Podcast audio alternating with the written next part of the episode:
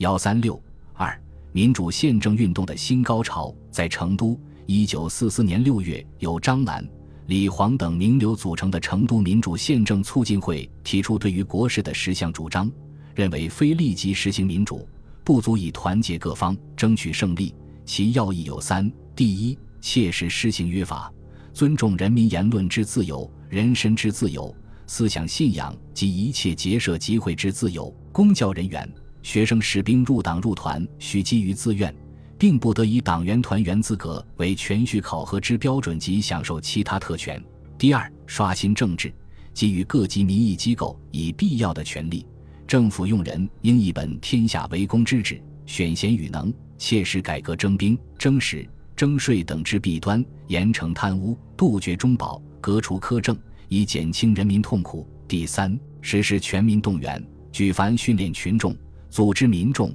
均以国家立场出之。不再以党的立场出之等，该国是主张刊出时被有关新闻机关删得残缺不全，但仍发生了重要的影响。自一九四四年五月起，代表四川地方势力的《华西日报》也连续发表社论，力主迅速刷新政治，肃清变相的法西斯，指出目前的军事危机绝不是单靠盟国的若干协助就可以改变的。政治的彻底刷新是解决一切问题的锁钥。提出要警惕那些想利用人类为民主、为和平与德意日法西斯侵略强盗所流的血，暗中灌溉新的暴力统治的企图。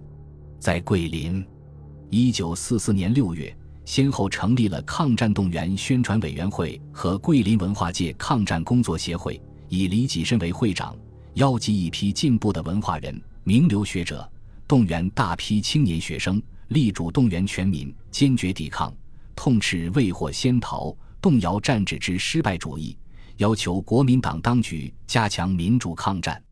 由于当时军事形势非常危急，桂林的民主宪政以实行民主动员、解决军事危局为特征，得到了国统区各界人士的热烈响应。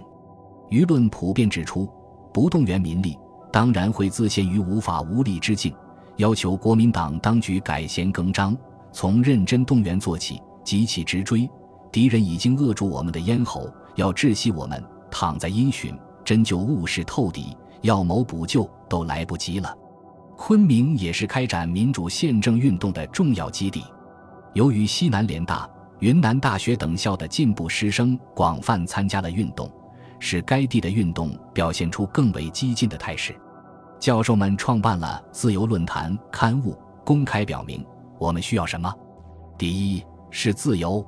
第二是自由，第三仍是自由。一九四四年七月七日，云南各校师生三千余人联合举行实时座谈会，集中讨论政治改革问题。不少著名教授参加了会议。潘大奎教授呼吁，青年们应加紧争取民主，争取自由。不要吝惜任何牺牲。著名诗人闻一多更是号召青年闹起来，打破可怕的冷静。会后，他又撰专文揭露大后方的深重危机，呼吁青年们起来为民主而斗争。现在是非常时期，任何平时的规范都是可以搁置的枝节，火烧上眉毛就是抢救。西南地方实力派也在一定程度上加入了这次民主宪政运动。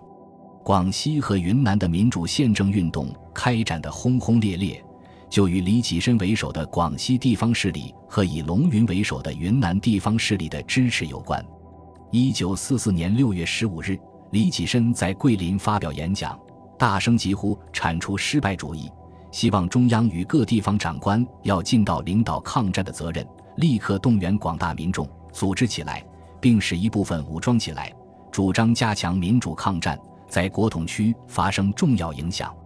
而在龙云控制下的《云南日报》和《云南民国日报》也连篇累牍地发表评论和文章，批评国民党中央将地方政府从前所有之一切权力渐次吸收，而集中于各部院会手中，以致政令频繁，机关林立，直接指挥，收效殊先，省政府有责无权，有势无权。要求改变一切均归中央统治的独裁政策，切实保障地方权益，使地方能因地制宜，运行其高度的职权，更批评国民党的腐败政治处处阻碍军事进展，对待中央军与杂牌军应该一视同仁，打破地方关系，实行平等待遇等等。四川地方势力的代表人物刘文辉战事身居西康，沉默寡言，此时也发表谈话，主张加强各党派、各军队团结，中央与地方政府与人民的团结，进行大后方的保卫战。大后方民主宪政运动的高涨，表明民族资产阶级和上层小资产阶级以及地方实力派领袖对于国民党当局的独裁专制统治的认识已较前有了进步，要求改革现状的愿望越来越强烈，在政治主张方面开始与中国共产党接近，并在行动上逐步实现同步。